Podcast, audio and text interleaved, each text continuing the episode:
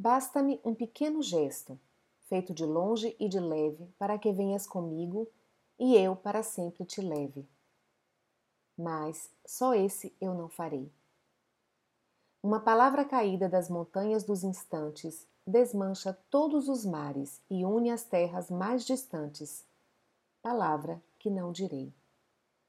Para que tu me adivinhes entre os ventos taciturnos, apago os meus pensamentos, ponho vestidos noturnos, que amargamente inventei. Poema Timidez, de Cecília Meirelles.